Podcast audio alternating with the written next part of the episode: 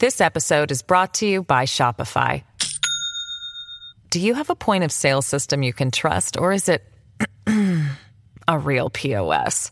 You need Shopify for retail. From accepting payments to managing inventory, Shopify POS has everything you need to sell in person. Go to shopify.com slash system, all lowercase, to take your retail business to the next level today. That's shopify.com slash system. Siete en punto de la mañana arranca así Buenos Días Americano y arranca así también el 2023 aquí en Americano Media. Nuestro compromiso con ustedes, los hispanos que hacen vida en Estados Unidos, que ahora tienen este nuevo aliado informativo para que esté en sus hogares, en sus vehículos y también en nuestra aplicación móvil, en su celular, para que nos cargue en el bolsillo o en la cartera todo este 2023. Gaby Peroso y mi compañero Nelson Rubio, ¿cómo estás? Muy buenos días, Gaby Peroso. Feliz año nuevo, mi gente, en este primer día de transmisiones de Americano Media en Buenos Días Americano. Bueno, hice mi programa hace algunos minutos, concluimos, pero sobre todo el abrazo a toda nuestra gente latina de costa a costa en los Estados Unidos y a través de Radio Libre 790M. Queremos eh, desearles un año próspero, eh, saludable, cargado de bendiciones, con prosperidad sobre todo, estabilidad en la familia, unidad en la familia y sobre todo, como decía Gaby, contar con Americano Media. Un año importantísimo para Americano Media. Dentro de unos días no solo nos va a escuchar, nos va a escuchar y ver a través de la televisión en la señal de Americano Media Radio y también, por supuesto, de Americano Media Televisión en toda la nación americana y a través de todas las plataformas, Gaby Peroso. Sí, no saben todo lo que tenemos preparado para ustedes, muchas sorpresas. La radio no solamente se extenderá por todo el sur de Florida, sino en varios puntos clave de todo Estados Unidos. Así que usted tiene que estar muy pendiente a todas esas noticias nuestra información ya no solamente será local, sino nacional, porque precisamente esa es la labor fundamental que queremos ejercer junto a ustedes. Los hispanos somos uno, no solamente nos manejamos a nivel local, pero sí somos una fuerza local importante cuando hablamos de las elecciones de este país. Ya hemos visto, son 34 millones de hispanos que están habilitados para votar en Estados Unidos y esos 34 millones tienen que ejercer su derecho, tienen que justamente dar eh, su voz. Y conocer, enterarse de lo que está pasando en la política para que realmente den un voto informado. Y precisamente Americano Media está aquí con ustedes para ello. Y a usted le están mandando mensajes temprano, porque eso les parece que la fiesta a usted no se le acabó. No, yo sigo parrandeando. Mira, mi gente, yo... cansado y agotado? Yo feliz, es lo que estoy más importante porque haber tenido la bendición de poder compartir con la familia, poder disfrutar de salud, poder disfrutar de un trabajo eh, eh, al que amo intensamente como lo haces tú también y yo creo que eso es importante para todo nuestro equipo. O sea, la gente no calcula a, veces el horario nuestro. Nosotros tres de la mañana ya estamos en pie.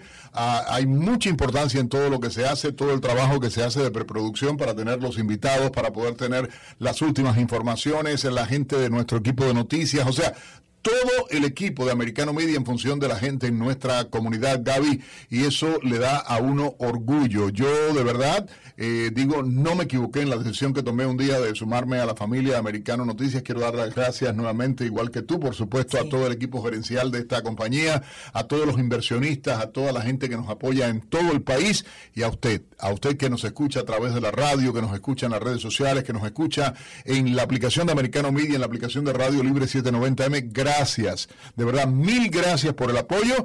Y Gaby Peroso, el compromiso es informativo, por supuesto, en este primer programa del año 2020 2023. Hay mucha expectativa, un año que va a ser candente desde el punto de vista político, un año en el que la economía va a jugar un peso importante y lamentablemente las cifras no hablan muy bien, Gaby Peroso, de la situación económica que tiene el país más allá de la fiesta, más allá del intento de la gente de poder disfrutar eh, durante este fin de año y la Navidad. Sí, acuérdense que estamos a afrontando una posibilidad muy cierta de recesión. Se habla de un aterrizaje suave, sin embargo, la mayoría de los economistas ven con cautela este tipo de previsiones. Estamos hablando de una inflación que todavía ronda el 7% y esa inflación no va a bajar sino hacia el año 2024, el año 2025, así que usted tiene que amarrarse los pantalones porque ¿en qué se traduce eso? En que la tarjeta de crédito que usted paga es más del 20% de interés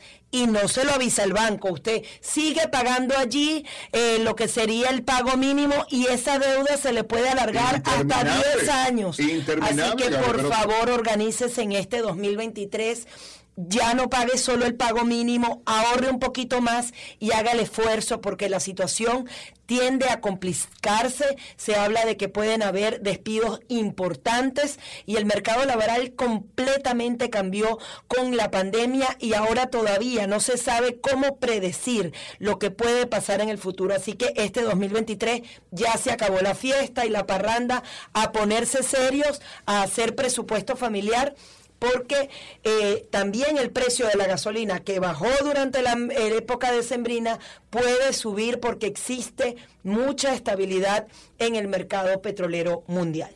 Hay que hablar de todo. Estamos a unas horas eh, prácticamente de la asunción del nuevo Congreso de Estados Unidos, mayoría en la Cámara de Representantes. Eh, para los republicanos, el Senado no tan así, pero igualmente la intención de los demócratas, todo lo que ha estado ocurriendo, los ataques eh, contra las principales figuras del Partido Republicano, el expresidente Donald Trump, toda la crisis, la algarabía, todo lo que ha estado ocurriendo, igualmente contra el gobernador de Florida, que igualmente, y valga la redundancia, repitiendo la palabra, está visto ah, como un potencial candidato a la presidencia de Estados Unidos también. Hay muchísimos temas que hay que estar pendientes en el Congreso y en el Senado estadounidense. Como sabemos, el Senado quedó en manos eh, de los demócratas, pero los republicanos tienen la Cámara de Representantes y con esa Cámara de Representantes pueden hacer una serie de investigaciones que son fundamentales para este país. En primer lugar, la transparencia de todos los miles de millones de dólares que se le han dado a Ucrania. Muy bien la ayuda, pero son 50 mil millones de dólares que se le dieron en 2022. Se habla de más de 47 mil millones que se le van a aportar en 2023. ¿Dónde, cuándo y cómo va ese dinero? Cómo se están manejando las finanzas de las personas que pagan los taxes en este país. Adicionalmente, la investigación a Hunter Biden, los nexos que eso puede tener directamente, no solo con su padre que ejercía como vicepresidente durante todos esos negocios oscuros que se hicieron, por ejemplo, con Ucrania o incluso con el Partido Comunista Chino. Esa es una investigación fundamental y también interpelar a los funcionarios que no están haciendo su trabajo, sobre todo en el tema fronterizo, que yo creo que es una de las crisis más fuertes que nos ha tocado vivir a todos los estadounidenses. Y está la posibilidad de un impeachment también contra el jefe del Departamento de Seguridad Nacional de Estados Unidos, de Homeland Security, a el señor Mallorca. Bueno, de todo eso vamos a estar hablando, por supuesto, en el programa, vamos a estar hablando en esta mañana, muchos temas de interés, un balance de lo que ocurrió en el 2022, las principales informaciones, bueno, todo, por supuesto, en esta mañana del 2 de enero del año 2022. Pero ahora para suavizarlo un poquito, tu propósito para este año. Mi propósito en lo personal, crecer, mantenerme como, bueno, mi salud, que doy gracias a Dios realmente, o sea, eliminé, eh, bajando de peso más de 100 libras, eh, eliminé el tema de la diabetes, eliminé todo. Hoy por hoy soy un hombre sano, gracias a Dios, no tomo ningún medicamento. y para mí es importante eso, el amor a mi familia, el amor a mi esposa, a mis hijos, eh, todo lo que significa unidad. Y sobre todas las cosas, el compromiso como periodista, como cubano, como estadounidense, con esta gran nación, con el periodismo que hacemos que tenemos el honor y, para mí un placer, Gaby, debo decirlo, a compartir cada mañana contigo, obviamente para, llevar la verdad a nuestra gente. La comunidad latina necesita la verdad, la comunidad latina necesita que se digan las cosas. Basta ya, y es un eslogan que tenemos, no más noticias fake, no más mentiras en, los medios de hispanos de comunicación, y eso quiere Americano Media, eso quiere Radio Libre 790, y es el Usted llame, usted participe ahora con nosotros, 786-590-1623, 7 786-590-1624. ¿Sus propósitos en este año, Gaby Peroso? Bueno, yo voy a, me propongo, ya lo hice desde 2022 y lo voy a mantener, ser más feliz. Hay tantas cosas pequeñas que a veces se nos escapan, que no le damos la importancia suficiente. Y a eso me dediqué en el 2022 y de verdad que me fue bien. Te casaste.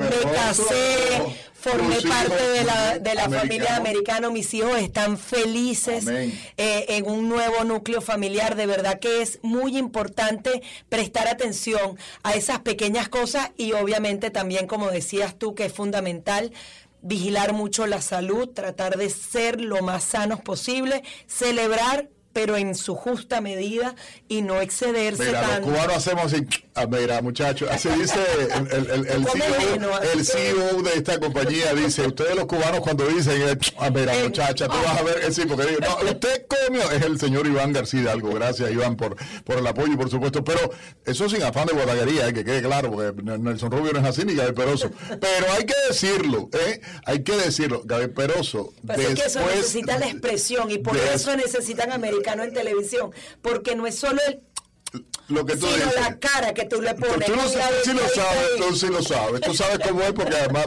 es un gesto muy de Nelson Rubio. Pero vamos en televisión pronto, usted no se despegue. Oiga, Gaby Peroso, vamos a hacer una breve pausa, regresar en este primer programa del año 2023, increíble nos estamos poniendo viejos. Eh, no. Bueno, eso ya pasó, Nelson Rubio. Ya usted se puso viejo. Ay, ay, ay, ay, ay. Añejados, estamos añejados, pero para bien. Dicen que. El buen vino. Y el buen ron y el bueno. Todo bueno, David Peroso. Ya vamos a regresar de inmediato acá en este programa a través de Americano Media Radio Libre 790 AM. Mi gente, esto es Buenos Días, Americano.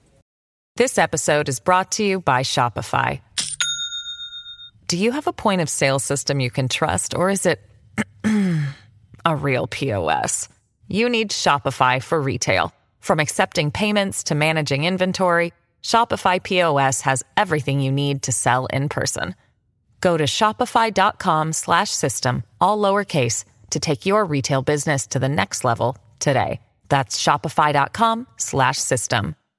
7, 15 minutos de la mañana, continuamos con más de Buenos Días Americano, como siempre invitándolos a que nos sigan a través de las redes sociales. Estamos en cada una de ellas. Escoja su preferida, coloque Americano Media y comience a seguirnos desde ya. Y por supuesto también descargue la aplicación móvil, porque si no se encuentra en su carro o no está accesible con su radio, si se encuentra en el sur de Florida, nos puede escuchar las 24 horas del día desde su teléfono.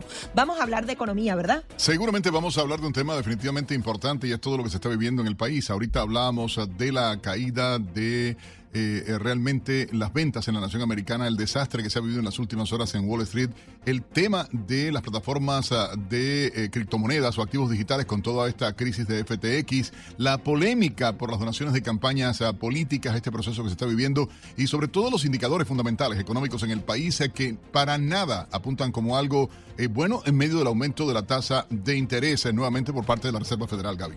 Y es por eso que le vamos a dar la bienvenida a José Basagoiti, él es economista y experto en mercados financieros. Muy buenos días, ¿cómo está? Gracias de nuevo. Muy buenos días a los dos, ¿qué tal? ¿Cómo estamos? Muy bien. José, eh, buenos días. Si tuvieras que definir para arrancar, quiero ser medio maquiavélico en todo esto eh, y eh, definirme en pocas palabras o hacer un retrato de la realidad económica en Estados Unidos actual, ¿cuál sería? Pues la realidad es bastante fea, a pesar de que nos intenten vender otra narrativa, otra historia desde las autoridades públicas. Yo siempre lo he dicho, no os creáis mucho porque siempre es maquillaje electoral. Eh, hemos vencido la inflación, o lo estamos venciendo, eso está claro, pero ahora nos enfrentamos al siguiente gran problema, que es la recesión económica. Em, cuidado con esto, porque mucha gente se agarra a los buenos datos de empleo, que esto también es matizable, ya se están empeorando mucho, y al PIB para decir que no va a haber recesión, que esto será un aterrizaje suave, pero no hay, que entender que los eh, datos como empleo, PIB, aparte que están muy manipulados por el propio gobierno, son datos muy atrasados de economía. Cuando estos datos ya muestren recesión, estaremos saliendo de la misma, ¿no? Tenemos siempre que eh, atender, canalizar los indicadores adelantados de economía, y estos, eh, si miramos la curva de tipos de interés, los inventarios de las empresas que no dan salida, comida, sus productos se están acumulando. No hay actividad económica, está cayendo la venta muchísimo, el mercado de crédito también, eh, las exportaciones, importaciones, el comercio mundial. Es decir, estamos viendo un parón económico tremendo que aún no se refleja en los indicadores eh, que nos van a dar las autoridades centrales, los gobiernos, que además ya sabemos todos que manipulan muchísimo para engañar a la sociedad, esto no es nada nuevo, pero bueno, pues te lo resumo muy, muy, muy lentamente. Nos vamos a enfrentar a una recesión que acabará bueno, disparando posiblemente los, los, el desempleo y, también, evidentemente, el crecimiento económico. Eh, pues es lo que nos toca, lo, nos toca vivir, pero por el lado positivo, pues venceremos a la inflación. Yo siempre he dicho que es mucho mejor una recesión económica que una crisis inflacionaria, porque una crisis inflacionaria afecta a todo el mundo. Eh, todo el mundo pierde una recesión, bueno, hay quiebras, pero realmente hace una limpieza económica. Por lo tanto, creo que dentro de lo malo hay que mirar siempre el vaso medio lleno. Ahora, dices que ya estamos derrotando la inflación, pero todavía queda un largo camino. ¿Cuándo crees tú que va a volver a ese 2%, porque todavía seguimos sobre el 7, ¿no? Sí, sí. Bueno, eh, una cosa es que no creo que vamos al 2% en primer lugar. Ya estamos viendo, eh, imagino que en Estados Unidos también, pero aquí en Europa es, es que es totalmente descabellado, ¿no? Como eh, muchos banqueros centrales o economistas mainstream, ¿no? Muy ligados a la MMT, hablan de que lo bueno ya no es el 2%, sino un 3, un 3,5. Por lo tanto, no descartemos que la nueva normalidad sea que nos intenten vender que una inflación del 3-4% sea algo bueno. Y el 4% sería el doble, o sea, porque ellos ya cambiaron el concepto de recesión, también entonces podría cambiar la meta. Sí, lo van cambiando en función de sus intereses y, el problema es que la, sociedad poco a poco va tragando, pero eh, repito, es un disparate. Si la inflación, imagínate, eh, que la ponen como el 3%, 4%, el doble que el objetivo actual, eh, bueno, esto, el castigo a los ahorradores y a los depositantes en bancos a medio plazo es, tremendo, ¿no? Em, y eso es algo que la gente, por, por, desgracia, no lo sabe muy bien, porque es un impuesto invisible, es un impuesto además no regulado por las cortes, pero, pero insisto que, la pérdida adquisitiva para, la, para toda la sociedad, si finalmente lo aprueban, es, un disparate. Entonces hay que luchar contra esto y, bueno, pues gracias a estos medios, pues por ejemplo Americano Media, que bueno, pues también habláis de, o ponéis un poquito de luz para, evitar esta desinformación y, que no llegue a, darse. Si definitivamente cambia ese mensaje y nos intentan vender que una inflación del 3-4% es buena, tenemos que posicionarnos, eh, protestar, porque no es bueno para nadie. Y esto lo vamos a ver, ¿eh? 2023-2024, esto quedaros con el mensaje que posiblemente eh, gabinetes de gobierno, eh, Yellen en el Tesoro, bueno, esto vamos a ver importantes personajes que van a empezar a vender esto poco a poco, la famosa ventana de Overton, para hacernos creer que es algo bueno. Y es un disparate.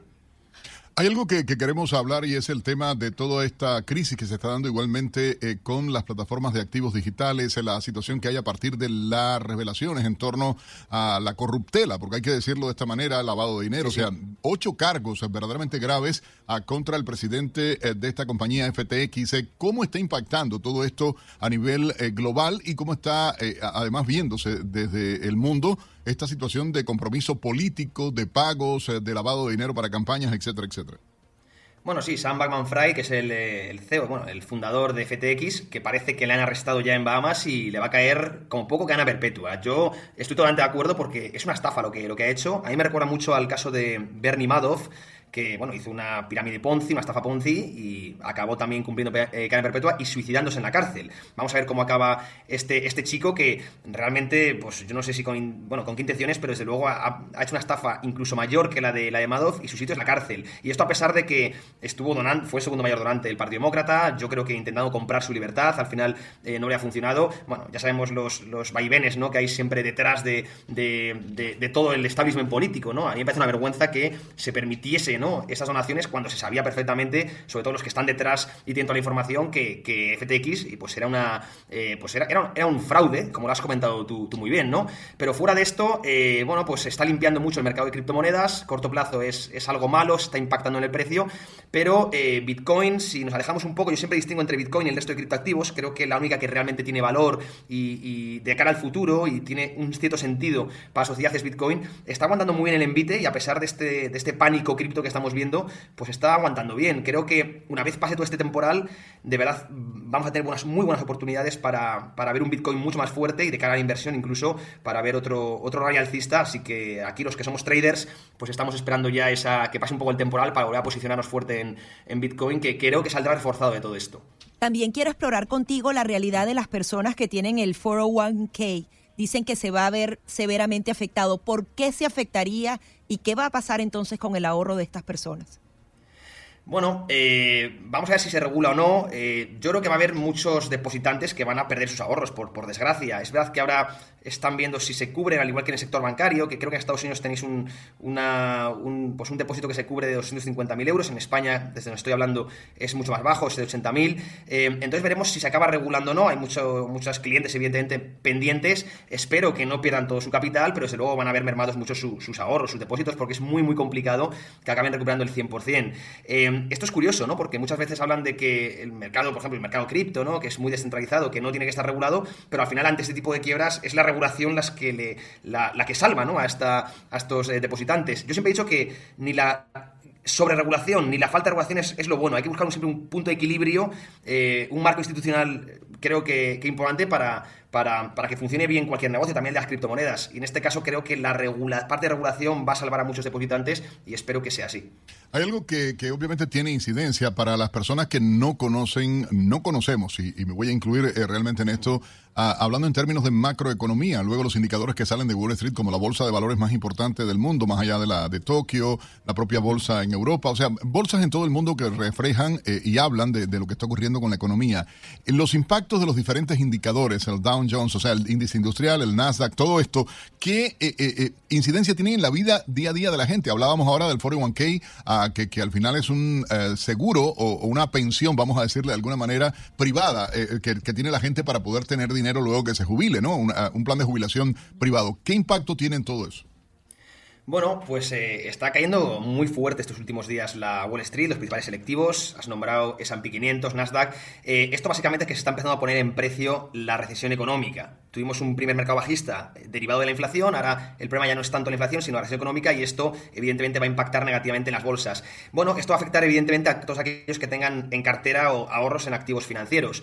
Esto es curioso porque realmente vivimos en un entorno, en un sistema que se favorece mucho a los tenedores de, activos financieros, que suele ser la gente más rica de la sociedad, ¿no? Porque las políticas expansivas, tanto fiscales como monetarias, tienden a inflar mucho los activos, por lo tanto aquellos poseedores de los mismos eh, ven que su riqueza aumenta y se abre mucha brecha entre los que tienen y los que no tienen bolsa o en general activos financieros. Y de hecho se ha visto como eh, se ha polarizado mucho la sociedad, eh, se ha abierto mucha, mucha brecha de riqueza entre las clases más humildes y las clases más ricas, precisamente por esto, porque todos aquellos que están invertidos en activos financieros, como se ha inflado mucho la bolsa debido a las políticas eh, tanto de bancos centrales como de, gobiernos, pues, pues ha enriquecido mucho a, todos aquellos tenores de, activos. Pero ahora está pasando lo contrario. Estamos en una política restrictiva y por tanto toda aquella burbuja que se creó se está pinchando. Por tanto, aquellos tenedores de, bolsa, bueno, pues lo van a pasar eh, y de bonos también. No olvidemos que los planes de pensiones privados, que hacías referencia, casi toda la inversión son, es en renta fija, en bonos soberanos, están cayendo bastante. Eh, bueno, ya han caído casi el, año histórico, ¿no? El 2022, que más caída hemos tenido en renta fija. Tanto, crea un efecto riqueza negativo. Eh, y bueno, pues esto es un impacto a los ahorradores. Eh, este año es que se ha dado la, circunstancia, y con esto acabo, de que tanto si estábamos en liquidez hemos sufrido por la inflación, como si estábamos invertidos eh, también hemos sufrido porque han caído tanto el mercado de renta fija como el mercado de renta variable. Es decir, la destrucción de riqueza ha venido por todos lados. Y le, y le queda, ¿eh? Porque como bien comentabas, le puede quedar una caída a los mercados financieros, porque aún no se ha puesto en, precio la recesión. Y la inflación no creo que baje ese 2%, sino que la establecerá en, en un tipo del 3 4 y nos lo vendrán como algo bueno. Por lo tanto, sigue quedando, por desgracia, destrucción de riqueza. Es que es una, es una situación muy complicada. Muy, muy grave. Apretarnos los pantalones y a no dejarnos engañar, la inflación debe estar en el 2% y no más eh, arriba de eso. José Basagoiti, economista y experto en mercados financieros. Muchas gracias, José.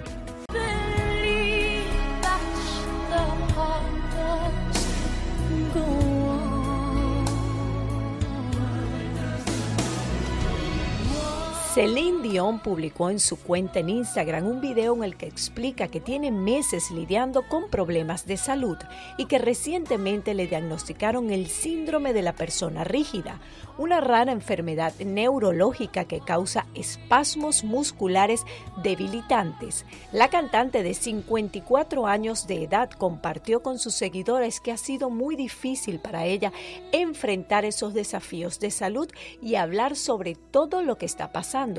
En su emotiva declaración explica que la enfermedad afecta todos los aspectos de su vida diaria, como caminar o cantar. no permite usar mis cuerdas vocales para cantar de la forma que estoy acostumbrada. Dion se ve obligada a suspender los conciertos previstos para comienzos del 2023. Me duele decirte que no estaré lista para iniciar mi gira en Europa en febrero. La intérprete canadiense asegura que sus tres hijos le dan esperanza y que está enfocada en su recuperación, trabajando con un equipo médico y un terapeuta deportivo. La cinco veces ganadora del premio Grammy confiesa que todo lo que sabe hacer es cantar y que es lo que más le gusta hacer. Al final del video, ya sin poder contener las lágrimas, se despide y agradece a sus fanáticos. Cuídense, estén bien, los amo mucho y realmente espero poder verlos de nuevo muy pronto. Federica Guzmán, americano.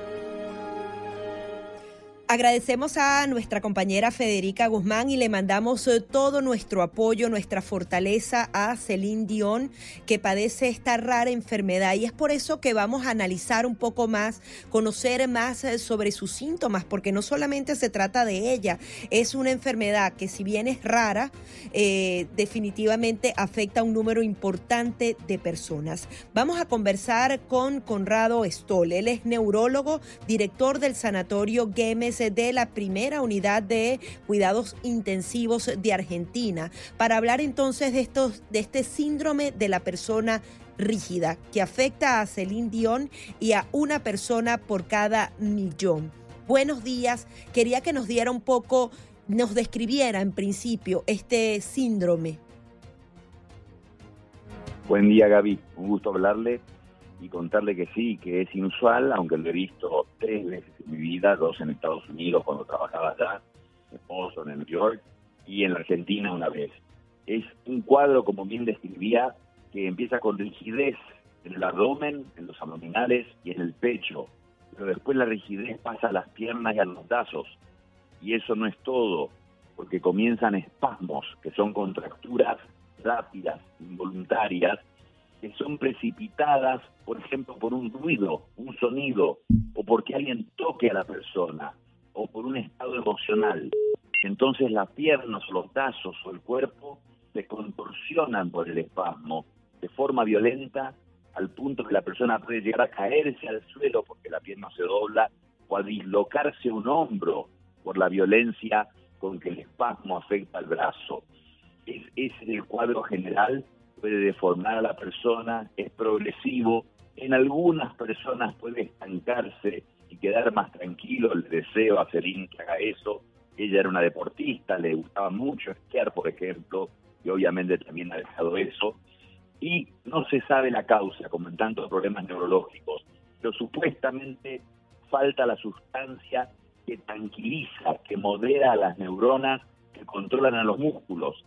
Al faltar la sustancia, esas neuronas descargan muy violentamente y se produce esta rigidez y estos espasmos. Termino con el tratamiento, el diagnóstico es escuchar la historia, examinar al paciente y no confundir esto con Parkinson, ni con esclerosis múltiple, ni con fibromialgia, que es lo que ocurre muchas veces, pero así se hace el diagnóstico y el tratamiento es, como dijo ella en su video, mucha rehabilitación, aquagym, rehabilitación física, mucho de eso y algunas medicaciones. Se toman tranquilizantes, relajantes musculares y se puede dar inmunoglobulina, que es una sustancia que se inyecta en la vena. Y por último, filtrar toda la sangre en un procedimiento que se llama plasmaféresis, en que a uno le sacan toda la sangre, filtran el plasma, donde puede haber sustancias tóxicas que afectan a las neuronas, los anticuerpos que ocurren en esta enfermedad, y eso podría estabilizar alguna enfermedad, pero la realidad, Gaby, lamentablemente no hay un tratamiento efectivo en esta enfermedad que afecta a personas de 30 a 60 años aproximadamente. Doctor, justamente en esa afectación, ¿cómo la persona puede identificar a qué tipo de especialista tiene que ir, tomando en cuenta lo que usted dice, que no debe confundirse con el Parkinson, la esclerosis múltiple, eh, todas esas enfermedades, incluso lo, lo identifican con ansiedad y fobia? Y realmente es algo físico lo que está padeciendo la persona. ¿Cómo empezar a identificar y también ir con el especialista correcto? Buena pregunta, Gaby, porque esta enfermedad se puede asociar con otras enfermedades, desde anemia hasta las de emocionales que nombrabas, y además se asocia con cánceres. Personas que tienen ciertos tipos de cánceres tienen más probabilidad de tener esta enfermedad. Pero la regla... O sea, el cáncer desata esta enfermedad. No, no digamos que la desata, pero se ha visto una mayor incidencia, especialmente de ciertos tipos de cánceres, el linfoma, cáncer de mama, pulmón, en personas que tienen esta enfermedad de vuelta, una enfermedad muy infrecuente. Se dice una en un millón, la verdad, yo diría que debe ser un poco más frecuente y lo que sucede es que queda sin diagnóstico porque es tan rara, tan atípica que el médico en general no piensa en ella. Pero ¿cómo hacer? Esta es la regla, Gaby. Igual que para el ACV, el accidente cerebrovascular, que tanta gente llega tarde cuando hay un tratamiento que si se inyecta en las primeras cuatro horas, abre la arteria y uno se puede evitar tener una hemiplegia para toda la vida. ¿Qué hay que hacer? todos sabemos cómo funcionamos, y más hoy en día que la expectativa de vida llega a los 90 años. Todos sabemos qué es estar bien. Cuando uno empieza a notar, y aparte estas cosas son progresivas, entonces uno tiende a acostumbrarse a decir, bueno, desde hace un mes que estoy así, desde hace seis meses que me siento más lento, que me cuesta más moverme. No hay que aceptar eso. Gaby, cuando uno se da cuenta que está funcionando diferente a lo que era normal, que lo normal era entrar y salir de un auto con agilidad, subir una escalera sin problema, pararme de un sillón o de una silla rápidamente y de un salto. Cuando uno empieza a ver, sobre todo a cierta edad, si pasa a los 40 años con más razón, y aún a los 70, pensemos en Mick Jagger, eso es la normalidad, 79 años y estar bailando. Entonces cuando la gente vea que su cuerpo no funciona de alguna forma como debería estar funcionando, hay que consultar. Y todos estos problemas, cuando el cuerpo no funciona bien, es del neurólogo.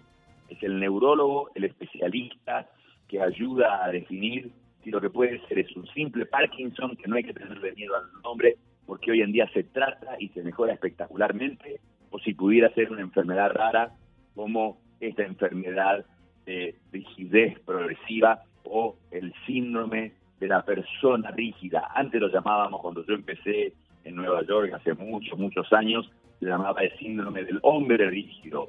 Pero bueno, fue lógico cambiar la persona porque afecta a mujeres y hombres parecidamente. Incluso se dice que afecta más a las mujeres. Ahora bien, doctor, ¿hay algún tipo de examen? De examen que se pueda hacer uno anualmente. Usted incluso dice que hasta los 60 años, luego de eso es difícil que se presente y cómo, cómo prevenir. O sea, apenas uno siente eso, uno puede acudir a un especialista, aun cuando la, la condición estés bien, pero a veces tengas, no sé, calambres en las piernas, algún tipo de, de sensación rara que, que no impide tu movilidad, pero podría empezar a dar algunos signos. Hay exámenes específicos, así como uno se puede hacer, no sé, un examen general del corazón o algo así. ¿Hay algunos que atiendan los músculos?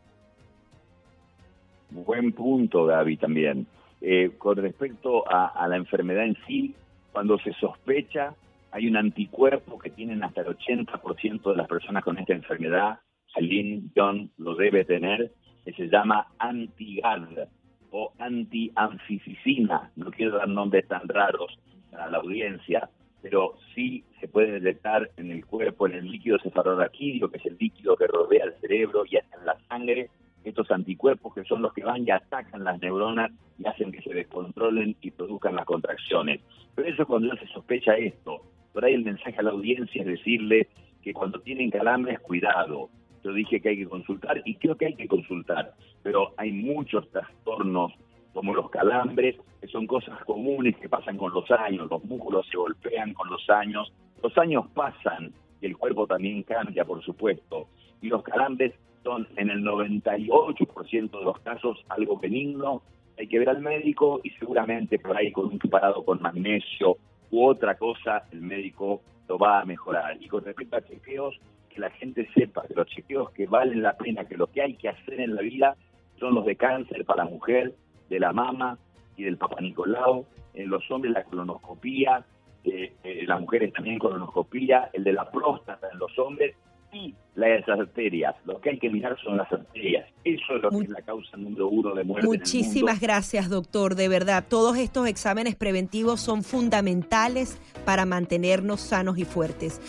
Eh, Conrado Stoll, neurólogo, aquí en Buenos Días Americano. 8.15 minutos, continuamos con más de Buenos Días Americano, como siempre a través de Radio Libre 790 y Americano Media. Vamos ahora a darle la bienvenida a Dadilia Garcés. Ella es médico, epidemióloga y profesora de la Universidad del Miami Dade College, porque hay una situación alarmante. Los bebés de seis meses o menos están siendo hospitalizados por un virus eh, respiratorio conocido como el VRS, una tasa siete veces mayor a la registrada en 2018, es decir, antes de la pandemia. Y es por eso que la Asociación Estadounidense de Hospitales Infantiles y la Academia de Pediatría le está pidiendo al presidente Joe Biden y al secretario de Salud que declaren una emergencia sanitaria. Se trata de un aumento alarmante, niños hospitalizados eh, con niveles sin precedentes de este tipo de virus y adicionalmente también un número significativo de hospitalizaciones por influenza. Doctora, buenos días. Quería que nos diera su panorama con respecto a, a este aumento tan significativo de los virus respiratorios. Muy buenos días, Gaby. Eh, sí, realmente estamos en una situación de salud pública que tenemos que estar muy atentos. Tenemos que recordar de que a la audiencia que en los meses de otoño e invierno es cuando tienden a incrementarse eh, la transmisión de virus respiratorios, debido sobre todo en la parte del norte del país que empieza a ser mucho más frío y las personas tendemos a estar más en lugares cerrados. Así que eso facilita la transmisión. Los números que estamos viendo en este momento no solo son alarmantes en el tópico de lo que se refiere a la cantidad, sino a la severidad y que se ha presentado sobre todo el virus sensitial respiratorio en una época mucho más temprana, semanas anticipadas a lo que generalmente se espera y en niños mucho más pequeños. He allí que por qué la emergencia que ha declarado el sistema eh, pediátrico en general y de hospitales. Ahora bien, a mí me llama la atención eso, que son niños muy pequeños, porque hay quienes aseguran que los niños en edad escolar se están enfermando más porque estuvieron mucho tiempo en casa durante la pandemia y eso los hacía más vulnerables. Pero ya cuando el niño es tan pequeño, nunca tuvo esa exposición eh, a, a un centro público, a un colegio. ¿Por qué crees que se está presentando esto en niños tan pequeños? En niños menores de seis meses lo que está ocurriendo es de que muchas eh, personas están eh, regresando a los trabajos. Y tenemos que recordar también de que las mamás que son los que dan la inmunidad pasiva durante estos dos años estuvimos protegidos a través de las medidas del COVID que es el uso de mascarillas y el lavado de manos. Ya, mucho, ya muchas personas no están usando esto. Por lo tanto, la mamá tampoco creaba la inmunidad hacia, hacia ciertos virus que se transmite a través de la leche materna. Así que aquí hay diferentes factores. También eh, tenemos que recordar que los niños están regresando, lo que tú mencionabas, a la escuela y están trayendo, como no han tenido contacto con estos virus, sobre todo con el virus incitial respiratorio, están trayendo ese virus a casa. Y esto es lo que está creando estos brotes, sobre todo en grupos familiares donde hay mayores que asisten a los centros de cuidado diarios y hay bebés menores de seis meses en el hogar. Ahora, doctora, ¿cuál sería entonces la recomendación? Porque obviamente los padres nos asustamos y volvemos a encerrar a nuestros hijos eh, para que no se contagien. Sin embargo, es importante que tengan esa interacción. Yo recuerdo, mi hijo tuvo una neumonía, incluso terminó en terapia intensiva y yo trataba de protegerlo. Y una de las cosas que me decía el doctor es, cada vez que él esté bien, mándalo al colegio porque necesita volver a recuperar su sistema inmunológico, pero uno como padre quiere protegerlo, ¿no? Sí, definitivamente eh, no podemos pasar al otro extremo de crearlos en una burbuja porque ocurren estos eventos, no tienen las defensas desarrolladas ya que no han estado expuestos a virus menos agresivos como estos. Y eso va entrenando el sistema inmune. Tenemos que recordar que las guarderías, los niños comparten los juguetes, comparten, eh, así se trata de tener cierto control, eh, la comida, donde toman agua y eso contribuye a que el sistema inmune se vaya entrenando contra estos virus. La mayor recomendación en estos momentos es definitivamente tener un esquema de vacunación, tanto adultos como niños que estén cerca de bebés menores de seis meses al día. Y esto incluye dos vacunas que nos pueden facilitar muchas cosas, al sistema de salud y también a las familias para proteger a los bebés. Y es la de influenza y la del COVID porque esto reduce el número de, de, virus en que puede estar expuesto el bebé y que sea severa la enfermedad tenemos que recordar que muchas veces estos virus también pueden presentarse al mismo tiempo. Puedes tener un bebé con virus sincitial respiratorio y que tenga COVID, o que tenga influenza y tenga COVID. Y esto lleva a una mayor complicación. Así de que el mantener el esquema de vacunación, si, está, si, si hay un miembro enfermo de la familia, mantenerlo lejos del bebé, y eh, sobre todo yo les doy una recomendación a nuestra comunidad latina que tenemos la costumbre de besar a los bebés. No los besemos, tenemos que retirar esa costumbre un poco de, lo que nos corresponde porque no solo ponemos en riesgo con los virus respiratorios, sino con otros virus, sobre todo en bebés que son prematuros o bebés que son muy pequeños, ya que el sistema inmune no va a responder adecuadamente y los exponemos a un riesgo de una manera innecesaria. Ahora, doctora, el tema de las vacunas es un poco delicado. ¿Realmente vale la pena o es seguro colocarle la vacuna de la influenza más la del COVID? Cómo debería colocarse esas vacunas, tiene que haber un tiempo entre ellas y cuál es la edad recomendada. ¿Ya a toda edad es bueno colocarle esas vacunas? Tenemos que recordar que aquí en Estados Unidos hay vacunas aprobadas a partir de los seis meses para niños para el COVID. Las dos vacunas se pueden colocar al mismo tiempo. Hay que enfatizar que las vacunas no están diseñadas para prevenir que te enfermes, sino para evitar que te compliques en el momento que te llegues a enfermar. Y esto es muy importante. Tenemos unos sistemas de salud en estos momentos que están estirándose hasta el máximo, donde el personal es cada vez menor y están trabajando dobles turnos. Así de que puedes esperar una emergencia horas antes de que te atiendan. Si tú tienes la protección de las vacunas, probablemente tú y sobre todo los niños, que es los que más preocupa a los papás, no van a tener la necesidad de llegar hasta la hospitalización o terminar una unidad de cuidados intensivos.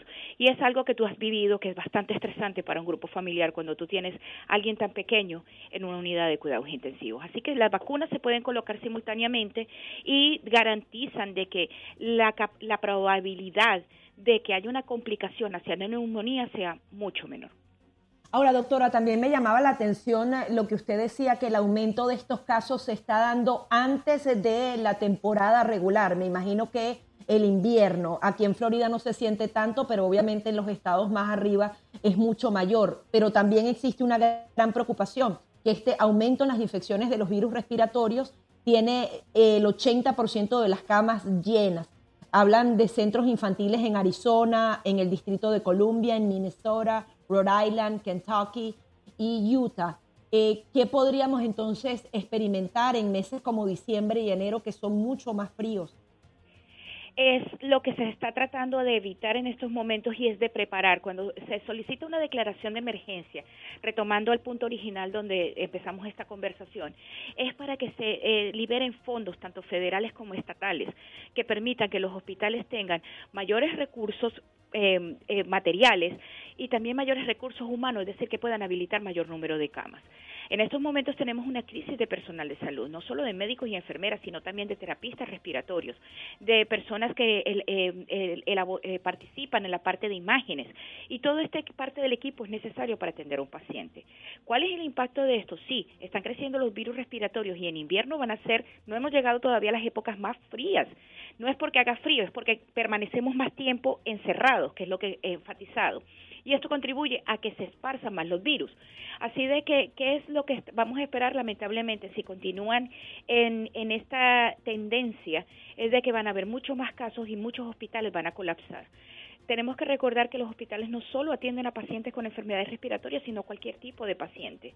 Y esto va a llevar que si tienes un niño con una apendicitis o tienes un niño cualquier otra enfermedad que pueda presentarse, se va a retrasar más su atención y por lo tanto existe un mayor riesgo de complicaciones, ya que no hay suficiente capacidad para atender a todos los pacientes. Ahora, doctora, también las recomendaciones para los padres, nos quedan 30 segundos, ¿cómo saber que nuestro hijo tiene un virus respiratorio? Porque a veces ni siquiera sueltan moco ni nada, sino que tienen la infección interna. Sí, eh, con, sobre todo con niños más pequeños, que es lo más importante. Si el bebé está tomando pecho o tetero y no está succionando adecuadamente, no se está alimentando adecuadamente, se nota irritable y empiezas a notar que no está respirando normalmente y se le están colocando los labios azules o las, eh, los de las manos y los pies, ve de inmediato a una emergencia. Eh, recordemos que los bebés respiran por la nariz y sobre todo que las vías respiratorias son muy pequeñas y por lo tanto se complican de una manera muy rápida. Muchísimas gracias, Dadilia Garcés, médico epidemióloga. Vamos a una breve pausa y enseguida mucho más. Continuamos con más de Buenos Días Americano, como siempre invitándolos a que nos sigan a través de nuestras redes sociales. Estamos en absolutamente todas. La que usted prefiera, allí está Americano Media brindándoles el minuto a minuto de cada una de las informaciones, también dándoles eh, la opinión. Todo lo que usted necesita saber durante el día lo puede encontrar a través de Americano Media. Y si a usted lo que le gusta es escuchar ese análisis de nuestros eh, se lo puede hacer las 24 horas del día simplemente descargando nuestro app en su celular americano media, buscándolo en cada una de las tiendas de... Eh, del celular inteligente que tenga. Si es Apple, si es Android, usted nos puede encontrar allí. Vamos a darle la bienvenida a Pablo Quiroga, él es periodista de la Casa de Americano Media, para hablar de todo este tema que hemos venido discutiendo a lo largo de la última semana. Cómo Twitter no solamente bloqueaba públicamente a ciertas personalidades, sino que también lo hacía en secreto. Lo hacía a través de algoritmos en donde habían personas que estaban completamente bloqueadas en una lista negra, en otras simplemente no se amplificaban sus mensajes, tratando justamente de una manera muy desigual a algunas de las personas con ideas conservadoras. Buenos días, Pablo. ¿Qué nos puedes decir con respecto a estas revelaciones dadas a conocer en los últimos días?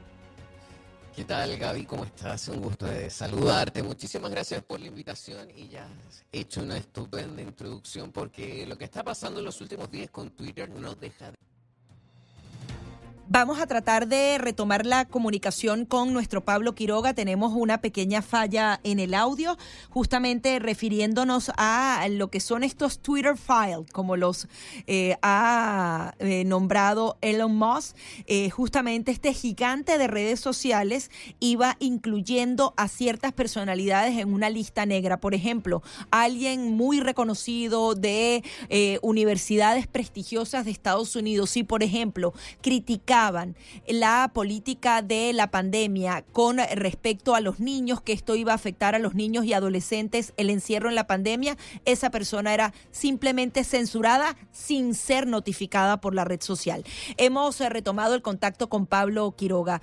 Nos comentabas, Pablo, sobre estas revelaciones.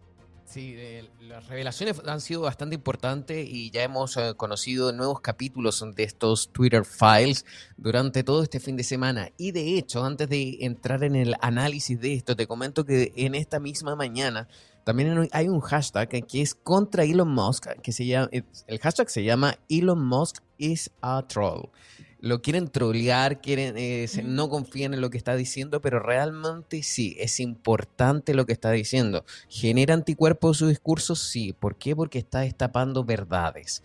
¿Cuáles son esas verdades? Que algo que todos sospechábamos, pero no teníamos las pruebas, que era que Twitter censura. Twitter controla discursos. Suena incluso como si fuese una película, una serie de televisión, pero es la vida real. Twitter en Occidente es una plataforma masiva, alrededor de 400 millones de usuarios, donde gente de distintas tendencias quiere comentar cosas, quiere opinar, pero lamentablemente a raíz del poder que tomó la plataforma, comenzó a censurar discursos con los cuales no seguían la línea de Twitter. Incluso, y según lo que nos dimos cuenta en, estas últimas revelaciones, muchos eh, coincidían con que eran de opiniones de personas conservadoras. Entonces viene el problema. ¿Cuál es la autoridad para que las personas que estaban antes liderando la plataforma de Twitter podían decir que era bueno o malo que la gente conociera? Es increíble, se puede hacer, es una manipulación de las redes sociales, eso está claro y es lamentable y obviamente esperamos que no vuelva a ocurrir. pero sí queda ya de manifiesto que sí se puede hacer. ¿Cómo se puede hacer? A través de los algoritmos.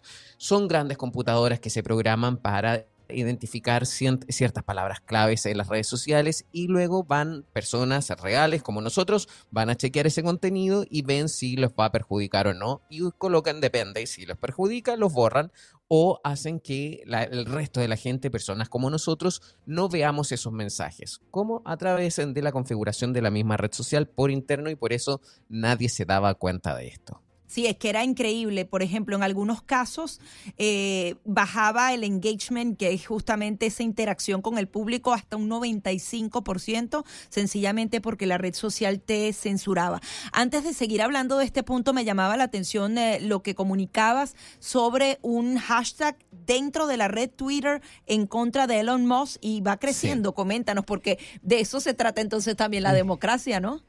Es que también justamente una de las cosas que decía Elon Musk al inicio cuando compró la red social era que eh, Twitter se convirtiera en una plataforma donde todos pudiesen opinar, incluso los que no estaban de acuerdo con uno. Y en este caso, ahora mismo, ya que estamos en vivo, estoy diciéndolo, hay un hashtag que es Elon Musk is a troll.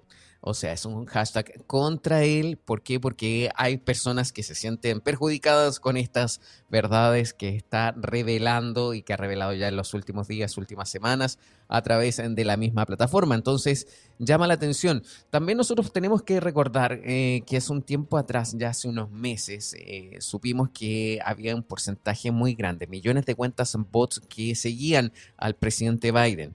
¿Cuál es el ejemplo que se puede sacar con esto? Que cuando decía algo el presidente Biden, esos cuentas bots pueden hacer un retweet de ese mensaje. Y como son tantos millones de cuentas bots, van a colocar ese tema en tendencia, siendo una tendencia. Entonces, asimismo, uno puede comprobar cómo se puede ayudar a sí mismo a la persona, en este caso, a esparcir un discurso y colocarlo trending topic. Ahora, con los mensajes de los conservadores, hacían el ejercicio contrario. Cuando veían que un mensaje venía siendo fuerte, se dedicaban a bajarlo, a lanzar mensajes en contra de eso utilizando otros hashtags, cosa de bloquear ese mismo mensaje y que no fuese distribuido a la mayor cantidad de personas. Ahora, Pablo, también está eh, lo que hizo durante el fin de semana Elon Musk refiriéndose a el doctor Fauci, justamente con todo este tema de la pandemia, hablando, o sea, jugando con eso de los pronombres, pero eh, eh, incitando o llamando a una investigación contra él. ¿Cuál ha sido la reacción? Eh, hay muchas reacciones que se mantienen hasta el día de hoy. De hecho, en esta mañana también Fauci está, el doctor Fauci, porque así es el hashtag, está haciendo tendencia con 308 mil tweets solo durante esta mañana, para que nos demos cuenta un poco de la magnitud de esto a raíz de las declaraciones y revelaciones que hizo Elon Musk durante el fin de semana. A ver qué es lo que está pasando con el tema del COVID, cómo se, se gestionó también la pandemia dentro de la plataforma. Y de hecho, durante el fin de semana, eh, Elon Musk invitó a las oficinas centrales de Twitter también a otro uh, médico de una prestigiosa universidad. Nuevamente presentamos una ligera falla en la comunicación con nuestro compañero Pablo Quiroga. Él eh, justamente se refería a lo que pasó durante el fin de semana que ha generado muchísimas reacciones que aún hoy están en eh, el trending topic. Eh, ahí tenemos nuevamente a Pablo Quiroga. Adelante, Pablo. Es que pareciera que nos quieren, nos quieren silenciar. ¿ah? que nos quieren silenciar y que no comentemos lo que está ocurriendo ahora. Pero lo que yo estaba diciendo es que justamente durante esta mañana el doctor Fauci está haciendo tendencia dentro de Twitter con ese mismo hashtag, Doctor Fauci. Tiene 308 mil menciones solo en esta mañana que recién está comenzando y es porque justamente los eh, dichos de Elon Musk llamando una investigación en eh, contra el doctor eh, que estaba a cargo de todas estas políticas del COVID durante la fase más terrible de la pandemia fuese sometido a investigación.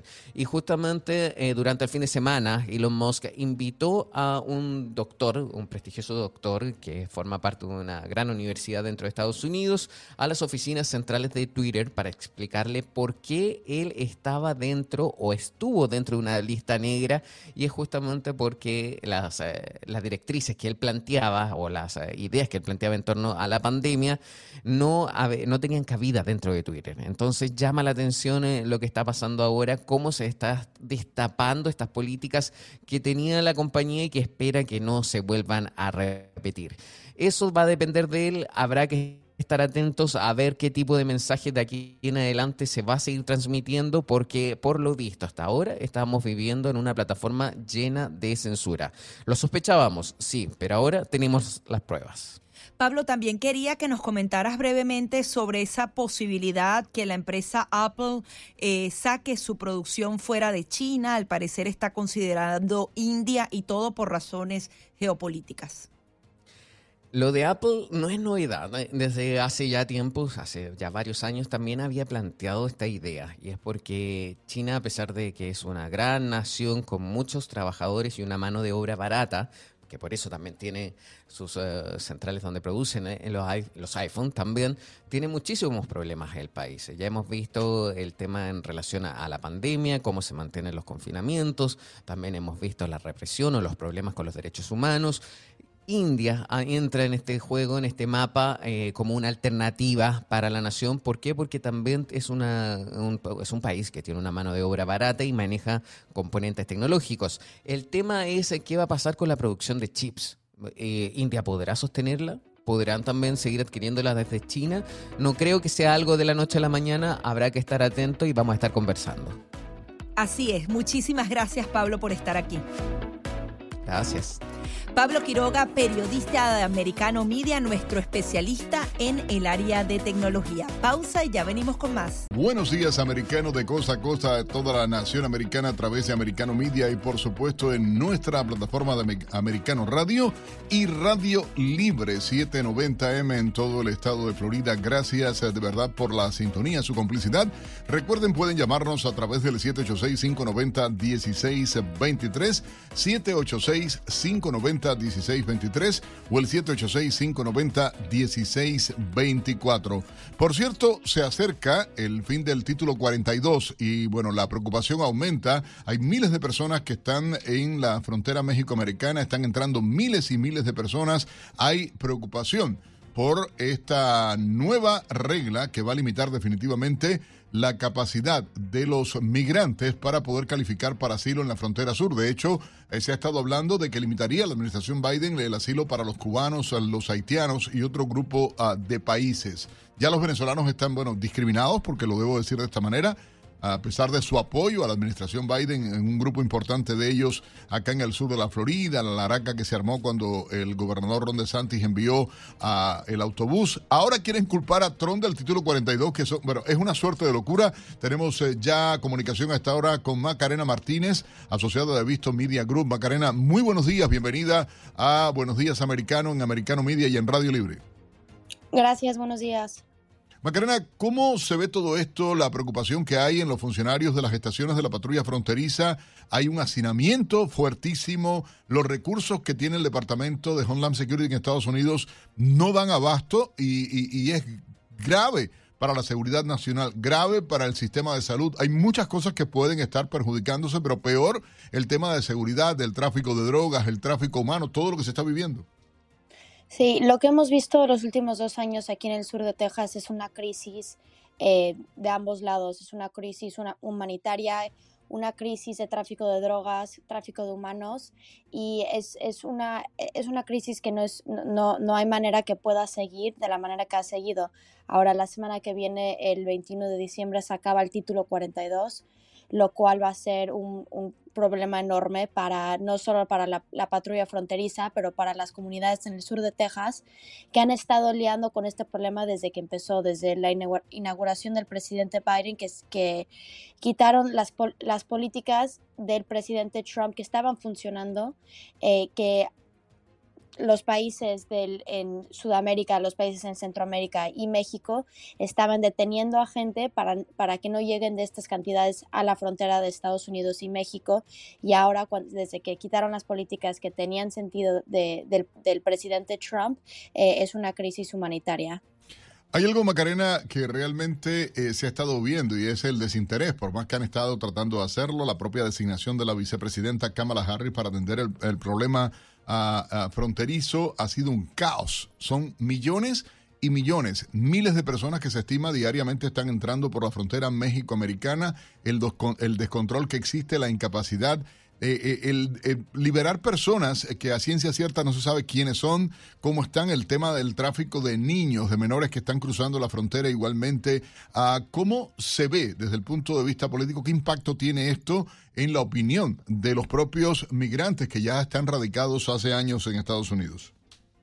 Sí, yo, yo creo que son, es de dos partes que el presidente Biden y su administración haya ignorado este problema y continúe ignorando este problema es, es algo que nunca se había visto, es algo que muy evidentemente es algo que tendríamos que tener a los líderes de Estados Unidos enfrentando, lo cual nos ha hecho el secretario eh, Alejandro Mayorkas nada más y simplemente se presenta en la frontera cuando el problema ha llegado a un nivel que no es eh, que no se puede sostener, eh, por, ejemplo, con lo que estamos viendo ahorita en la situación con, el paso.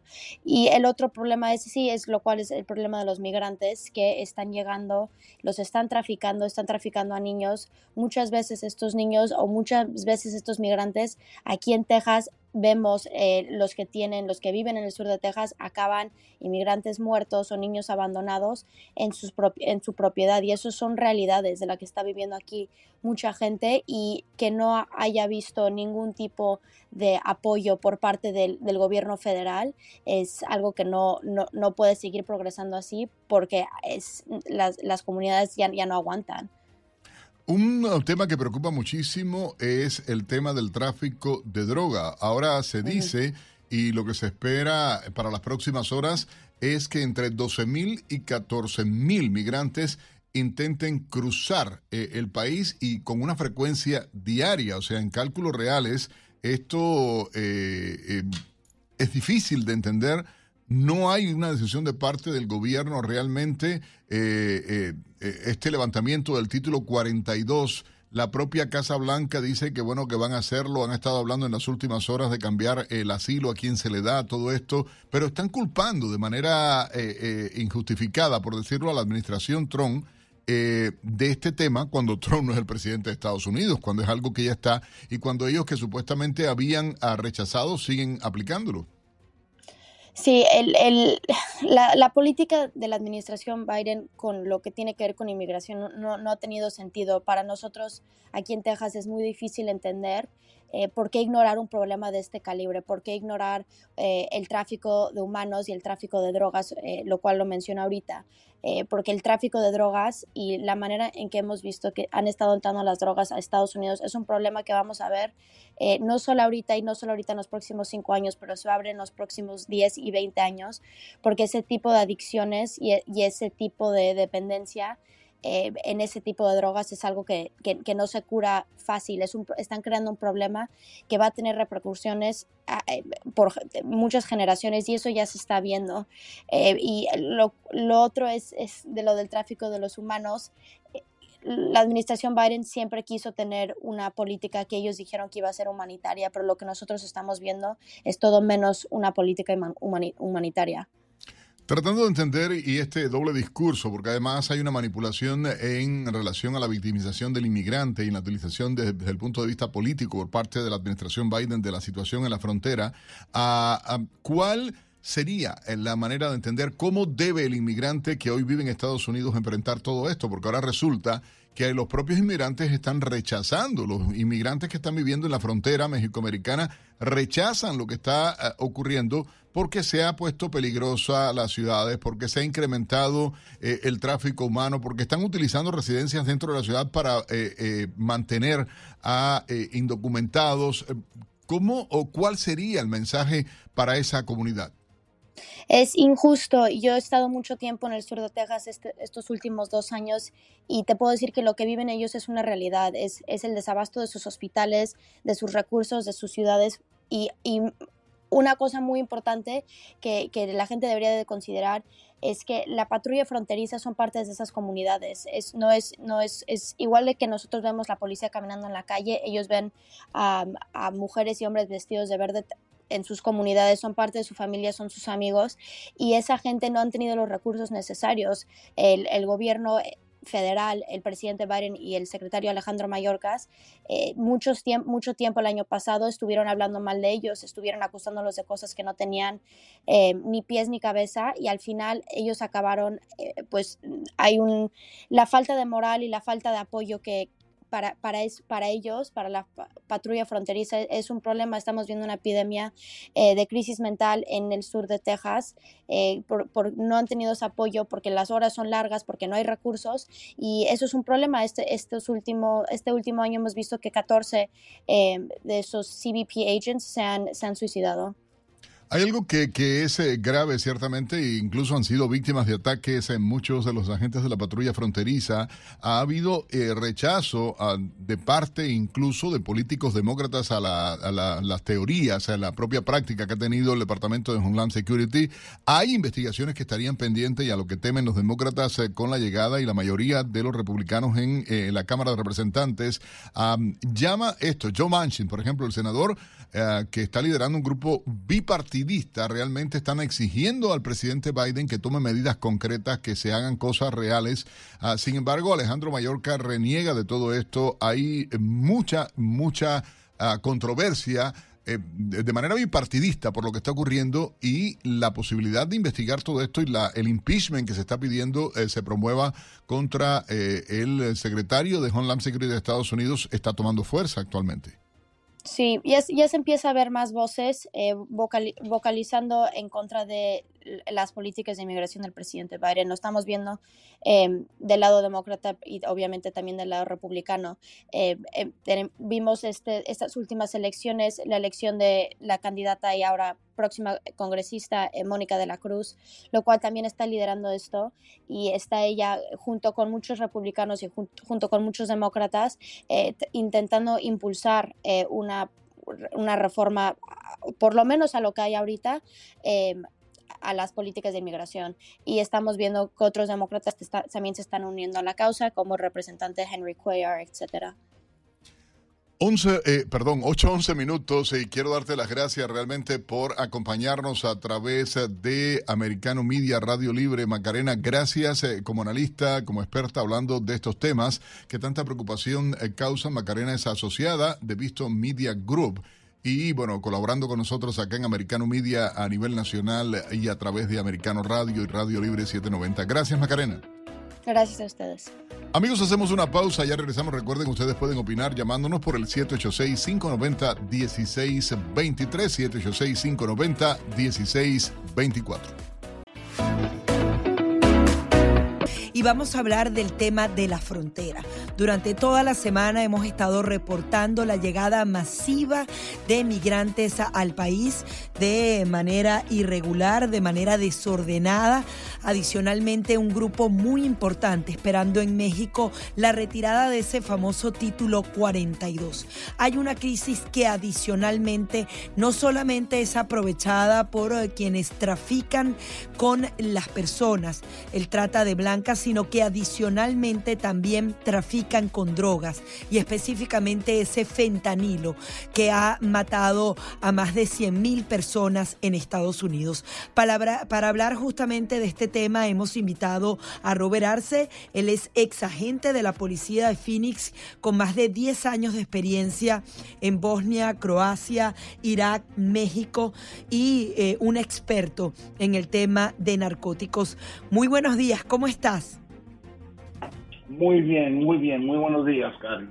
Quería en principio que nos reportaras lo que ha pasado con el fentanilo, porque es que estamos hablando de cargamentos tan potentes, porque una pastilla es eh, como si fueran, no sé, eh, la proporción de, mucha heroína que puede matar a Estados Unidos completo. ¿Qué nos puedes reportar sobre las últimas incautaciones y lo que está entrando a Estados Unidos y que no es detectado por las autoridades? Sí, lo que está pasando es que cada, cada mes, cada, día que estamos viendo, las incautaciones siguen pues subiendo. Y es que, es que las incautaciones del, del que encontramos, que la policía, que los agentes de la patrulla fronteriza están encontrando, solamente son lo que ellos encuentran, porque hay mucho más que está entrenando que entra a los Estados Unidos y entonces sin detección Y entonces otra cosa para mí que me molestó mucho, el, martes fui para San Diego, California, de Arizona, y en llegar a California hay un, pues hay ahí en el camino eh, de la entrada de San Diego hay un puesto de control de la patrulla fronteriza a las afueras de San Diego. Y era la primera vez en años que he notado que estaba desocupado. Eh, la patrulla fronteriza no estaba ahí ah, haciendo su patrullaje ahí y entonces esa ruta por el por, por el camino a la entrada de San Diego es una zona donde la patrulla fronteriza está haciendo una de las más grandes incautaciones de fentanilo. En julio encontraron 250 libras de fentanilo en este puesto de control. Y mis amigos de la patrulla fronteriza me están diciendo que están moviendo personal, que deben andar trabajando esos, con esos puestos de control y los están moviendo a los centros a, los centros de, detención de los migrantes para cuidar y ayudar con todos los migrantes que están entrando a los Estados Unidos y no están haciendo el trabajo que deben andar haciendo en esos puestos de control eh, de seguridad al interior de los Estados Unidos. Es decir, Robert, un puesto de control eh, que justamente puede ser eh, lo que impida que entre droga a Estados Unidos o que entren personas irregulares, quedó completamente vacío y estos funcionarios que están haciendo, en vez de hacer su labor de seguridad, de policías, están atendiendo a migrantes, es decir, eh, eso pasa en los países de Latinoamérica, que los militares o los policías, en vez de estar cuidando a la gente, están, no sé, repartiendo comida. ¿Eso está pasando en suelo americano? Sí, eso es lo que está ocurriendo. Mire, y los carteles son, ellos ah, ponen personas, tienen halcones, personas que están viendo esos puestos de seguridad. Y cuando ven que no están ocupados, y entonces que no hay personal, entonces comienzan a mover mercancía, comienzan a, mover personas, porque también por esos caminos, por la ruta, están llegando criminales que ya fueron, ah, ya fueron, los corrieron, los, los sacaron de los Estados Unidos, que salieron de la prisión, que eran criminales, van a su país y entonces pagan a un, a un coyote para a regresar a los Estados Unidos y entonces los coyotes pagan dinero o, usan esas rutas para poder mover personas y esa ruta te lleva a San Diego, te lleva a Los Ángeles, y allí puedes llegar al estado de Oregon, al estado de Washington. Y entonces cuando yo estaba trabajando investigaciones de los wiretaps, escuchando las llamadas de los criminales, escuchábamos en ese tiempo que tenían personas viendo esos esos puestos de seguridad y cuando veían que no que no estaban que no tenían personal de la patrulla fronteriza trabajando oye ahorita mueve mueve esa mercancía mueva la persona porque saben que la pueden mover fácilmente Ahora, Robert, ¿qué crees tú que está pasando con la administración de Joe Biden? Eh, se acaba de aprobar un presupuesto pero al parecer el tema fronterizo, como él lo dijo cuando visitó Arizona, no es un problema grave. Y estamos hablando de prácticamente 5 millones de personas que ya ingresaron y la estimación para el año que viene puede superar los 7 millones si entran esas 20 mil personas. ¿Qué crees tú que está pasando? Ellos quieren que eh, se haga esta migración irregular. Veíamos algunos titulares hablando de que la migración ha provocado el crecimiento, que eh, Estados Unidos necesita más mano de obra, pero esta es la manera en la que la primera potencia del mundo tiene que tratar el tema migratorio. Sí, es que, es que la Casa Blanca también sabe que la mayoría de la prensa les va a ayudar a tapar y ocultar lo que está ocurriendo en la frontera, porque cada día la secretaria de prensa de Casa Blanca miente. Cada vez cuando le preguntan sobre la seguridad de nuestra frontera, y entonces siempre dice que no, está, están ahí la frontera está bajo de control. Y entonces todos nosotros que vamos para la frontera, que vemos con nuestros propios ojos, vemos que no está bajo de control, está afuera de control. Y entonces ayer recibí una llamada de un amigo que está en El Paso, está en El Paso, Texas, por, por este tiempo de Navidad. Y me dice que las calles están llenas. De la gente durmiendo en la calle, ¿no? Que sí, viven y duermen en la calle. Ahorita la temperatura está bajando a, a 50 a Fahrenheit, o que es como 7 bajo 7 grados centígrados. Imagínate el desastre y el pues este problema que tenemos con, con, con tanta gente que están viviendo, que están, los migrantes duermen en la calle con este frío. Robert, esto va a ser un problema que nos va a estallar en la cara en poco tiempo, porque si bien la gente está llegando, está el caos en la frontera, todo este tema va a golpear a muchos estados del país y sobre todo en el tema de seguridad nacional. Se reportaba al menos 150 mil personas que entraron en la sombra y esas personas entonces podrían comenzar a, a cometer delitos. ¿Qué podría pasar? ¿Qué crees tú que puede pasar en 2023 y 2024 con más de 5 millones de personas que ingresaron y que no necesariamente fueron registradas o van a poder tener la oportunidad de vivir y trabajar legalmente en Estados Unidos? Pues dentro de esos números de las personas que están llegando, es que eh, lo político, la prensa eh, propagandista que no nos quiere decir la verdad, no nos está contando de tantos criminales que están regresando a este país. No solamente son personas que están tratando de buscar un trabajo, pero también dentro de esa gente llegan muchas pe- personas que son personas de, de peligro, que llegan a los Estados Unidos para hacer mal, para vender drogas, que seguir con su vida de ser criminales. Y eso es lo que eso en el año del eh, nuevo año que vamos a ver, porque el- eh, la frontera está afuera de control, vamos a ver mucho más problemas. También que la Casa Blanca sigue ignorando este problema, pues a ver qué, qué pasa en este nuevo año. ¿Tú crees que si tú pudieras eh, tener la capacidad de tomar decisiones, cuál podría ser una de las primeras que, que, tomarías para este 2023? tenemos que tomar control de, la frontera. Tenemos que apoyar a la patrulla fronteriza. Tenemos que también ah, aplicar presión con el gobierno de México, los gobiernos de Centroamérica y, también mandar un mensaje a todo el mundo. Si tú llegas a la frontera, no te vas a poder quedar.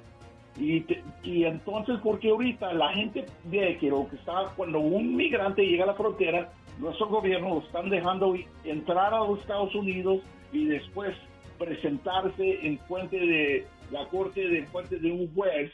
Y entonces estas personas ya cuando entran a los Estados Unidos desaparecen. Pues todo el mundo está viendo que cuando llegan a los Estados Unidos y cruzan a la frontera, se van a poder quedar. Y por eso hay tanta gente que están llegando eh, en, en los números que nunca hemos visto. Sí. Eh, en diciembre, esta es la temporada donde en años pasados se pone tranquilo porque la mayoría de la gente regresan a su país, a México, a Centroamérica, a todas otras Pero eh, partes. este año Pero la- lamentablemente no fue así. Muchísimas gracias Robert por tu participación. Buenos días, americano, por supuesto. Radio Libre 790, Americano Media, con Nelson Rubio a las 6 de la mañana. A, a las 5, Gaby Peroso. ¿Sabes la repercusión que ha tenido que estamos repitiendo el programa de, de Jimmy José a las 5 de la mañana, que es la no, es que programación es de la radio? Está muy bueno. Eh, Es que está bueno. A mí me encanta todo eso de las barbaridades que se dicen, eh, pero yo digo porque dicen la verdad. Y, y me gusta que José y Jimmy, cada uno defiende su punto de vista Claro, esa es con respeto, democracia. pero se lo disfrutan porque además hacen bromas. hacen- o sea, no se lo pueden perder a las 7 de la noche en la programación de Americano Media y Radio Libre 790, pero a las 5 de la mañana Justo antes de Nelson. Sí, sí, ahí usted arranque con ellos, que me gusta, porque desde las 5 si tenemos eh, ese primer lugar que ustedes nos regalan. Independencia, Nelson. Independencia y los cubanos siguen desesperados abandonando la isla. Pero es que todos estos zurdos no ven la verdad. Admiras a dos asesinos, López Obrador. Admiras a dos dictadores, López Obrador. admiras a gente que ha matado a miles de que cubanos. ha tenido 60 presos. años a las personas reprimidas sin poder tener ningún tipo de prosperidad. Aquí están, siguen viniendo para acá. Es que es la prueba exacta de que ese comunismo no funciona. No, pero lo peor, los mexicanos eligen y han podido elegir a López Obrador democráticamente. Ah, te puede gustar o no, pero fueron los mexicanos los que lo eligieron. Eligieron a Chávez en su momento los venezolanos, eligieron a Ortega los nicaragüenses, eligieron a, a- a- a Petro los colombianos. Los pueblos a veces tienen lo que se merecen, porque este populismo que promueve esta gente, pero además, él admira a criminales asesinos, él admira a dictadores. Claro, bueno, y le dio asilo a la gente, ¿no? familia del nuevo dictador, a Pedro Castillo. Eh, ahí Y está. se les complicó porque, bueno, le votaron a- al embajador y él como que no se atreve a votar al embajador de Perú porque sabe que la escalada diplomática vino de su país. Pero están en amistad y vamos a ver qué pasa, porque al final eh, ahorita el continente es rojo rojito. Sí, señora, más izquierdoso que... Bueno, ustedes pueden llamar y opinar el 786-590-1623, 786-590-1624 y también pueden hacerlo en las redes sociales. Entren a Twitter, arroba Americano Media. Oye, por cierto, ya estamos en fiesta. Sí, señor. Estamos y hay que cuidarse porque estas fechas a veces se ponen complicadas. Uno como que está más despistado que nunca, ¿verdad? Así es, eh, pero tenemos un invitado muy especial, un gran amigo de muchísimos años, una de las personalidades policiales más conocidas en el sur de Florida. Una Y- personalidad, el vocero de la policía Miami-Dade, Álvaro Zabaleta. ¿Cómo estás? Buenos días. Muchachos, buenos días, ¿cómo están? Oye, primero gracias por lo de muchacho. Ya te vi con la foto de tus nietos, así que eso de muchacho no va contigo. Así ahí. Álvaro Zabaleta, buenos días. De verdad un gustazo tenerte con nosotros, Javi Peroso y Nelson Rubio, eh, conociéndote hace muchos años. Ah, cuéntanos, porque de verdad es muy fácil caer en tentaciones, Álvaro, eh, en estos días del año y la bebida, la fiesta, los accidentes los robos, las estafas, un poco de todo, ¿no? Lamentablemente, ah, que nos hay. Ah, cuéntanos eh, cuáles serían tus recomendaciones como, como representante de la policía. Bueno, primero que todo, obviamente es un, es un placer estar con ustedes. Segunda vez que estoy en Americano Media, pero espero que, que, que las invitaciones sigan, ¿no? Así es, la primera vez fue en peligrosamente juntas con las muchachas. Tuviste ahí en peligro con nosotros. Estuve, sí, estuve con Lourdes, pero ahora, ahora, ahora primera vez con, con Nelson, pero me agradezco mucho que estén ustedes eh, con el éxito y estén creciendo y yo sé que apenas están empezando, pero han hecho mucho éxito en este poco tiempo. Pero, pero ya sabemos que estamos acá en, las en, la, en la época navideña, sabemos que ya estamos preparándonos para la, bueno, primero para el sábado, que viene siendo obviamente la Navidad y después lo más importante que es el Año Nuevo. ¿Por qué? Porque hay muchas personas que se ponen a tomar, a festejar y no piensan en la responsabilidad de tomar un vehículo bajo la influencia del alcohol y desafortunadamente te puede te puede marcar la vida a ti para siempre con un DUI y, más, y, mucho peor que obviamente te puedas matar a ti o a otra persona. Entonces hay que ser responsable, tomar un Uber, un, un Lyft, un taxi, eh, quitarle la llave a un amigo, un familiar que te ha tomado demasiado y no dejarlo que se vaya. Es mejor que se queden donde estén y evitar tener que obviamente ponerse en peligro. Y en las navidades sabemos que ya estamos en las últimas horas de la compra, de compra y todo el mundo está desesperado, eh, tratando de, de comprar todo último minuto, porque ya nos quedan ya, ya nos quedan son, son 48 horas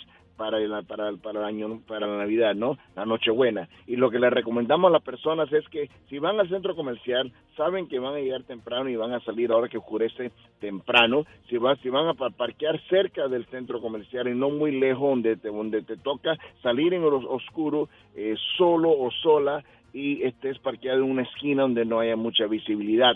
Hay, eh, todos estos centros comerciales tienen seguridad, le puedes pedir al, al guardia de seguridad que te acompañe, ellos, ellos proveen ese servicio, pero si no hay uno disponible, yo siempre digo que es mejor caminar con la llave ya en mano y con un teléfono en la mano ya con el 911 marcado en pantalla, por si acaso te agarran desprevenido, solamente apretar un solo botón, puedes completar la llamada y nosotros podemos triangular la señal y mandar obviamente los oficiales hacia, hacia ti para poder ayudarte. Porque es importante de no quitar la vista de sus alrededores. Hay muchas personas que están sentados en el parqueadero observando personas que estén, de, que, que estén desprevenidas para ellos cercarle en el carro, sacan la mano de la ventana, te quitan el bolso y siguen manejando o también obviamente acercarse uno eh, a pie. Entonces uno tiene que estar atento, no el teléfono, sino sus alrededores, no quitar la vista de sus alrededores buscando las llaves, es mejor tener todo en mano y no guardar los, los, los,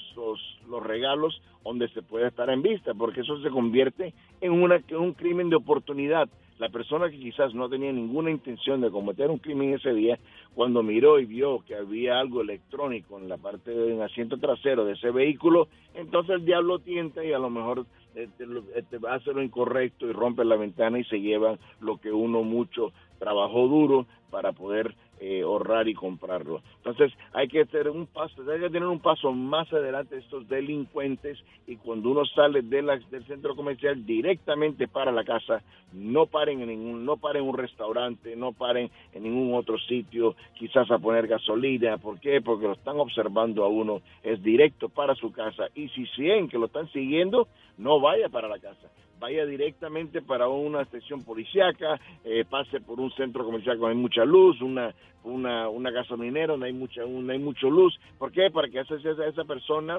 obviamente lo que va a hacer es, se, se va a dar cuenta que no va a poder hacer nada y se desvía y puede llamar al 911. Álvaro, hay cosas que son comunes y estamos, eh, sabes, con Americano Media a nivel de todo el país, en vivo a esta hora de costa a costa en todos los Estados Unidos. Y aunque eres el portavoz de la policía ah, de Miami-Dade, ah, creo que es bueno eh, eh, decir a la gente, la criminalidad lamentablemente y por la propia situación económica del país ha, levantado el tema de las drogas, ha levantado, hay que estar los padres atentos, es un tema que tú tienes mucha sensibilidad trabajando en, la, en tu labor comunicacional y educando a los jóvenes, eh, sobre todo en las universidades y escuelas del sur de Florida. Ah, cuéntanos qué recomendaciones a los padres se hacen en este momento donde hay fiestas, hay una suerte de locura en la gente también por el tema de la Navidad.